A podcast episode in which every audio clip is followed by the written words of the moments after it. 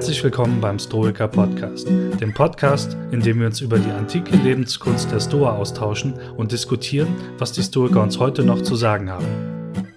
Weitere Informationen zu dieser und unseren vergangenen Folgen sowie Buchempfehlungen und mehr über uns erfahrt ihr auf www.stoikerpodcast.de. Wenn ihr darüber hinaus Gefallen an der stoischen Lebensweise gefunden habt oder sie einfach einmal ausprobieren wollt, dann helfen wir selbstverständlich gerne. Um mehr über die Themen Coaching und psychologische Beratung zu erfahren, meldet euch unter mail at stoikerpodcast.de. Herzlich willkommen beim Stoiker Podcast. Mein Name ist Ralf und heute sitzt mir dann der Markus gegenüber. Ja, hallo, äh, ich bin's, der Markus. Genau. Heute schauen wir uns nochmal ein Buch an. Und zwar, also vielleicht kurz vorab, ne, also wir haben diese, diese Bücherfolgen, es ist die Idee, wir möchten euch Hörern ein paar Bücher empfehlen. Wir haben mit den, mit den Autoren so nichts zu tun, nichts verwandelt oder bekannt oder was auch immer, sondern ähm, empfehlen euch einfach Bücher, die wir selbst gelesen haben, damit ihr euch auch ein Bild davon machen könnt, ob sie lesenswert sind oder nicht. Und an dieser Stelle hier und heute gibt's äh, das Buch Stoicism, The Art of Happiness von Donald Robertson. Und das hast du dir ein bisschen genauer angeguckt, Markus. Ja, ja, genau. Und äh, tatsächlich ist das ein Buch, was schon irgendwie ganz lange in meinem Bücherregal hm. liegt. Und ähm, jetzt kommt nicht die Geschichte, dass ich das jetzt zum ersten Mal gelesen habe, sondern ich habe das schon ganz häufig in der Hand gehabt und irgendwie zu Rate gezogen. Das ist, glaube ich, eines derjenigen ja. Bücher, die mich auch zum Stoizismus so getrieben haben, neben dem Buch oder dem ersten Buch von Irvine. Und ich glaube, der Donald Robertson, so viel kann man, glaube ich, auch sagen, ist einer so der, ja, der Big Player oder einer der ersten, die ähm, wirklich versucht haben, den Stoizismus in der Populärphilosophie zu betreiben und wiederzubeleben und gleichzeitig eben auch so eine gewisse akademische Redlichkeit ähm, dabei zu haben. Mhm. Ne? Und insofern hat mich das Buch einfach sehr interessiert. Ja, und ich bin jetzt ganz froh, dass ich das jetzt mal vorstellen könnte. Ähm, wenn du möchtest und das für hilfreich hältst, Ralf, dann erzähle ich gerne noch was zu, zum Autoren, ähm, Donald Robertson. Gerne, ja. Ich, ich denke zwar, er ist bekannt bei vielen, aber es wäre super, wenn du uns nochmal in seine Welt holen könntest, sozusagen. Ja, sehr gerne. Also Donald Robertson, wir sind nicht verwandt, verschwägert ähm, und kennen ihn auch nicht aus freundschaftlichen Verhältnissen oder ähnlichem. Das hast du ja auch schon gesagt, also mhm. als Disclaimer, ähm, ist äh, ein Psychotherapeut und Philosoph. Also er kommt nicht aus dem akademischen Bereich, sondern ist ausgebildeter Psychotherapeut und hat Philosophie, wenn man so will, nebenbei studiert und sich immer irgendwie für den Stoizismus ähm, interessiert und qua Selbstauskunft äh, hat er dann irgendwie versucht, so einen, beide Welten miteinander zu verbinden. Und er hat das dann in ersten Büchern zur Resilienzforschung versucht, äh, Philosophie und psychologische Resilienzforschung miteinander zu verbinden. Ist dann auf die Idee gekommen, dass der Stoizismus dafür vielleicht eine gute Geschichte sein könnte und hat das dann in so einem weiteren Buch, ähm, wo es um CBT, also Cognitive Behavioral Therapy ging, was eine bestimmte Richtung innerhalb der Psychotherapie ist und versucht das ähm, zu verbinden mit stoischen Übungen oder genauer gesagt, er hat versucht herauszustellen, dass viele der Dinge, die wir da in der Verhaltenstherapie, in der kognitiven Verhaltenstherapie haben, auch äh, schon immer äh, bei den Historikern anzutreffen waren. Also gibt es so Parallelen in den Übungen und in den Regimes, was man da eigentlich tun kann. Ja, und das Buch, ähm, was ich mir angeguckt habe, kommt von 2013, ist also schon so ein bisschen, äh, bisschen älter, aber nichtsdestotrotz einer, glaube ich, der, der Bücher, die viele zum Stoizismus gebracht hat. Und ähm, ja, was ist das Thema? Ähm, das wird, glaube ich, auch schon gesagt über den Titel, ne? also Stoicism and the Art of Happiness. Ähm, übrigens auch auf Deutsch erschienen, das Buch Stimmt. 2021, das sollte man auch mhm. dazu sagen, ne? ähm, nämlich Stoizismus und die Kunst, die Kunst, glücklich zu sein, alte Weisheiten für moderne Herausforderungen. Also man hört schon, es geht um so eine systematische Einführung in die stoische Übungspraxis das ist also anders als jetzt in die andere Einführungsbücher zur Theorie, wie zum Beispiel von John Sellers, Stoicism oder so. Es geht nicht um die graue Theorie. Also ich finde die beim Stoizismus überhaupt nicht grau, aber das ist, äh, ist, sei jetzt mal so dahingestellt, aber es geht eher um die Darstellung dieser Übungspraxis. Ähm, allerdings ist das Buch nicht so, äh, Ralf, du hast es ja auch angeguckt, ne, äh, dass er so sagt, ja, mach doch mal folgende fünf Übungen von Montag bis ja. Freitag und dann ist alles gut. Ne?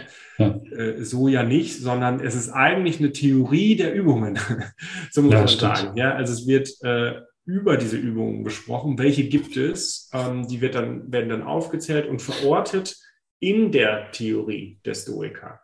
Das heißt, man erfährt nicht nur, was man den ganzen Tag tun soll, sondern man erfährt auch, warum man die Dinge tun soll, äh, mhm. die denn da von den Stoikern vorgeschlagen werden. Das ist so ein bisschen das Thema des Buches, also eine Darstellung dieser Übungspraxis. Ja, ja ich fand das auch sehr spannend. Was war das Zweite, was ich gelesen habe, über den Stoizismus überhaupt? Ähm, was mir hängen geblieben ist, so diese Tiefe und Breite, die das Buch vermittelt. Und ähm, kannst du irgendwie was, was sagen, wie, wie er das schafft? Also wie, wie macht der Donald das, dass man so ja. so viel hängen bleibt. Ja, ja, sehr gerne. Also ähm, mein Eindruck ist erstmal, dass er sich Gedanken darüber gemacht hat, für wen er das Buch eigentlich ja, schreibt. Und, das, äh, das ist, glaube ich, äh, irgendwie so ein eigenartiges Twitter-Wesen, weil das, glaube ich, weder so ein rein mhm. akademisches Buch ist für Leute, die in der, ähm, in der Wissenschaft arbeiten zum Stoizismus, noch ist es ein reines populärwissenschaftliches Buch, Stimmt. was irgendwie mit Anekdötchen geschmückt ist und dann irgendwie sagt, welche Übungspraxis man nehmen soll. Das ist irgendwie so, irgendwo sowas dazwischen. Und ich würde mhm. dann sagen, das ist vielleicht für den ja, Philosophie-Interessierten, der auch eine gewisse Bereitschaft hat, sich mit kernigen, belegten Thesen und Quellen auseinanderzusetzen. Ja? Also da gehört schon so eine gewisse Widerständigkeit und Resilienz dazu, dieses Buch auch zu lesen. Ja, zumindest dann, wenn man jetzt äh, nicht einen wissenschaftlichen Anspruch hat. Ja. Äh, ne? Also es ist ein bisschen mehr als für den Nachttisch, würde ich sagen. Ja. Also vom, vom Anspruch her. Und ja, was die, die vielleicht sage ich kurz was zu den Inhalten, mhm. das ist jetzt zu den, den, den Zielen. Ähm, da ist es, glaube ich, einfach so, dass er ähm, sehr systematisch vorgeht. Wenn man da ins Inhaltsverzeichnis an, sich anguckt, dann geht er die verschiedenen philosophischen Bereiche ab also ähm, den Bereich der Ethik, der Physik und auch der Logik. Und diese vielen Bereiche sind verschiedene Übungen zugeordnet. Natürlich geht es am Anfang des Buches so eine grobe Erläuterung, was der Stoizismus eigentlich ist, aber dann geht es schnell in diese drei Bereiche und dann ordnet er den Übungen zu, die dann dargestellt werden und mhm. innerhalb dann der Philosophie der Stoa verortet werden.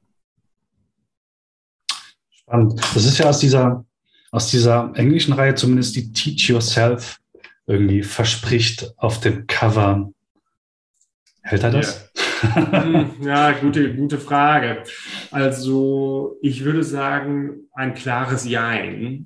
Schön. Ähm, genau. Also ein Nein deshalb, weil es ja die Theorie dieser Übungen ist. Mhm. Ähm, ein Ja, weil ja die Übungen schon zum Teil vorgestellt werden. Also man muss sich dieses mhm. Buch jetzt nicht so vorstellen, dass das einfach so ein Buch wo einzelne Abschnitte hintereinander geschrieben sind, sondern es gibt Schaukästen, es gibt so Kästen mit Remember This und mhm. so weiter oder auch äh, Kästen mit Try This. Und diese Try This-Kästen, äh, das sind halt sehr konkrete Darstellungen. Äh, mach mal folgende sechs Schritte, äh, um eine bestimmte Übung zu machen. Ne? Also da wird jetzt die Prämeditatio, die haben wir ja auch schon mal ausführlich geschildert im Tugendteil zur Selbstbeherrschung zum Beispiel. Mhm. Ne?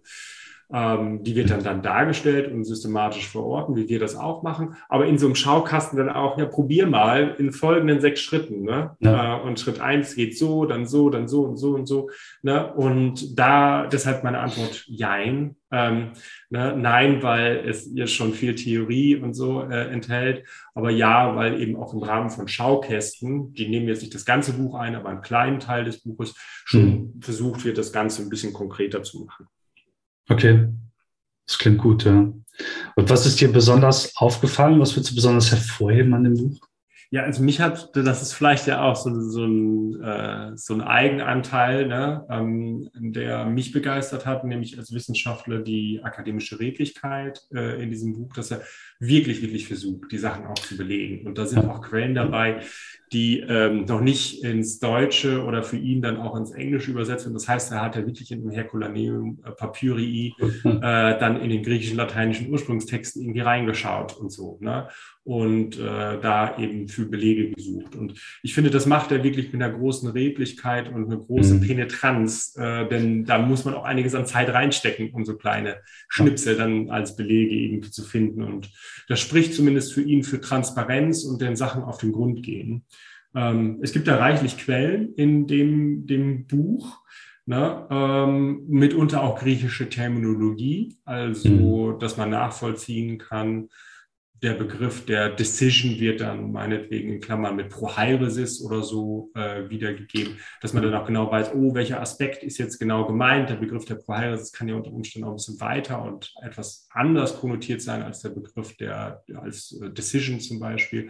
Und das ist ganz hilfreich dann für, für das Verständnis, für wenn, wenn Eingeweihte sich so ein Buch auch an, angucken. Ich finde, es ist auch gut lesbar, es sind viele. Anekdoten drin, aber nicht so viele Anekdoten äh, wie in manchen in anderen Selbsthilfebüchern, ja. sondern es geht schon eher wirklich um auch die Theorie und die Belege, ähm, wie die einzelnen Philosophen das gesehen haben. Äh, das ist so ein bisschen das, wo ich sage, das sind die Auffälligkeiten. Also akademische Redlichkeit, mhm. wirklich Quellen, griechische Terminologie, aber gut lesbar. Ja, ja, ist wichtig, ne, das so, so handfest. Also man hat was fest in der Hand und fest, fest im Kopf, aber man kann sich drauf stützen so ein bisschen. Und ja. diese griechische Terminologie gefällt mir an der Stelle auch gut, weil ähm, ich glaube, man muss sich daran gewöhnen, dass man dann gerade bei, auch bei den Stoikern halt mit vielen besonderen Begriffen was zu tun hat und die müssen sich irgendwie einschleifen. Ne? Ja, ja. Hm. Was hat dir denn ganz besonders gut gefallen an dem Buch? ja, ja, das ist das, was ich gerade schon gesagt ja. habe. Ne? Dieser, dieser Spagat ähm, ja. zwischen irgendwie intellektueller Redlichkeit auf der einen Seite und dann auf der anderen Seite gut Lesbarkeit. Das hat mir eigentlich sehr gut äh, mhm. gefallen und äh, sehr, sehr imponiert. Ähm, ich fand auch diese Kombination mit Schaukästen, hatte ich ja gerade schon gesagt, Remember this, Try this, ähm, ja, verschiedene Vertiefungen, manchmal auch noch so Anekdötchen irgendwie dabei. Ganz gut, wenn man ähm, nochmal nachschlagen will. Also wenn man sich irgendwie ja äh, in so einem Buch orientiert, hat man ja nicht gleich immer von, wenn das irgendwie 400 Seiten lang ist, gleich, oh, hier, wo stand die Anekdote nochmal auf 298 Fußnote mhm. 3 oder so. Nee, äh, hier kann man dann sozusagen nachschlagen dann die einzelnen Schaukästen geben einem noch so ein bisschen mehr Übersichtlichkeit ähm, und Nachschlagemöglichkeiten oder Fähigkeiten an die Hand. Das fand ich irgendwie auch ganz hilfreich. Okay, spannend. Ja. Ähm, ich, ich gucke manchmal gerne hinten in dieses, dieses Index und die Referenzen und wenn das ordentlich gefüllt ist, dann würde ich sagen, okay, das lohnt sich, das Buch auch zu haben, weil man dann schneller was wiederfindet und so. Ne? Ähm, Gibt es denn irgendwas, wo du sagst, na, das gefällt dir nicht so gut bei dem Buch? Ja, hm. Also das ist jetzt so ein bisschen so, ähm, ob die Frage, verdient das Buch wirklich die Kirsche auf der Torte? Ne? Also alles das, was ich mhm. jetzt negativ sage, ist natürlich jetzt keine grobe Abwertung, sondern ähm, ist sozusagen, das macht das Buch nicht, nicht, nicht fett. Also es macht es nicht wirklich ja. sonderlich viel schlechter. Also man hätte, hätte, hätte, hätte, wenn man vielleicht noch ein bisschen mehr Energie da reingesteckt hätte, die Gedankenführung ein bisschen klarer machen können. Mhm. Ähm, ich finde, manchmal wird am Anfang des Kapitels nicht ganz genau klar, worum es geht. Ähm, und da, das wirkt manchmal, manchmal wirklich, nicht immer, aber manchmal so, als wenn er sich so hingesetzt hätte mit einem Glas Wein und jetzt schreibe ich mal sozusagen die Anekdötchen aneinander. Da ist nicht der rote Faden manchmal ganz so, so klar. Der kommt am Ende dann wieder raus, aber da hätte man sozusagen sich überlegen können, okay, diese Teile können ja weg, die haben ja da gar nichts mit zu tun. Ne? Die ja. sind nett zum Lesen, aber die gehören jetzt eigentlich nicht zu dieser Hauptgedankenführung. Das ist das, was mir manchmal aufgefallen ist. Ähm, manchmal ist es auch so, wie gesagt, so wirklich Marginalien jetzt, dass die Schaukästen nicht belegt sind. Also wenn da auch an Anekdoten gesprochen wird, ähm, da werden die Anekdoten meinetwegen äh, von Emilianus oder so weiter oder dem Traum des Scipio ne, mhm. ähm, dann nicht genau belegt, ah, wo kommt das nochmal her? Und wenn man jetzt nicht zufälligerweise irgendwie Altphilologe oder ähm, akademisch arbeitender Philosoph ist, dann wird man nicht wissen, dass das irgendwie von Cicero kommt und wo man das genau findet. Das findet man dann irgendwo in dem Buch, weil er das vorher schon mal erwähnt hat. So, aber wenn man das Buch jetzt nicht von Anfang bis Ende gelesen hat, dann weiß man eben nicht genau, wo die Anekdote herkommt. Und da hätte man sich so ein bisschen im Lektorat, in der Endredaktion so eines Buches, so ein bisschen mehr Gründlichkeit ähm, erwarten können. Mhm. Aber wie gesagt, das sind irgendwie so, so kleine Dinge, die mir aufgefallen sind. Und als drittes vielleicht noch die Literatur. Ich finde, ähm, das ist einfach sehr stark primärliteraturlastig, also viel Seneca, viel Cicero, viel Marc Aurel, super. Die Sekundärliteratur kommt dann nur sehr spärlich vor und vor allen Dingen äh, Pierre Hadot. Aber danach ist ja auch noch was passiert. Ne? Ähm, das hätte man auch noch ein bisschen besser irgendwie einarbeiten können. Muss man nicht, ähm, aber hätte man machen können. Also das sind so wenn man was zu meckern haben will, äh, und wir haben ja immer irgendwie was zu meckern, sind das so die Sachen, die mir aufgefallen sind. Aber äh, die schmälern nicht viel die positiven Aspekte dieses Buches. Okay, ja, das, das ist ja auch gut, gut zu wissen. Ja. Spannend, okay. Gibt es da irgendwas, was du besonders hervorheben wolltest, möchtest? Äh, ja, äh, kauf dieses Buch, da lernt ihr auf jeden Fall was. Definitiv, ja. ja. Genau. Und gutes Durchhaltevermögen, wünsche ja. ich. Mhm. Ja, vielleicht, äh, genau, begleitend zu unseren Folgen mal äh, die Physik, die Logik, die Ethik und dann die Übung dazu vielleicht, äh, genau, mhm. gibt es da noch Vertiefungen, die wir nicht hatten, die er hat oder andersrum, wie auch immer. vielleicht erkennst du jetzt da. ja, sehr schön. Vielen Dank für den, ähm, für den Ausflug in dieses Buch Stoicism und the Art of Happiness von Donald Robertson. Dann hätten wir doch an der Stelle die Lage des Historiker hinreichend erörtert. Ne? Ja, würde ich auch sagen. Also bis zum nächsten genau. Mal. Macht's Schreibt gut. uns gerne. Tschüss. Genau. Ciao. Vielen Dank fürs Zuhören beim Stoiker Podcast. Abonniert auch gerne unseren Newsletter, um über aktuelle Termine und neue Folgen auf dem Laufenden zu bleiben.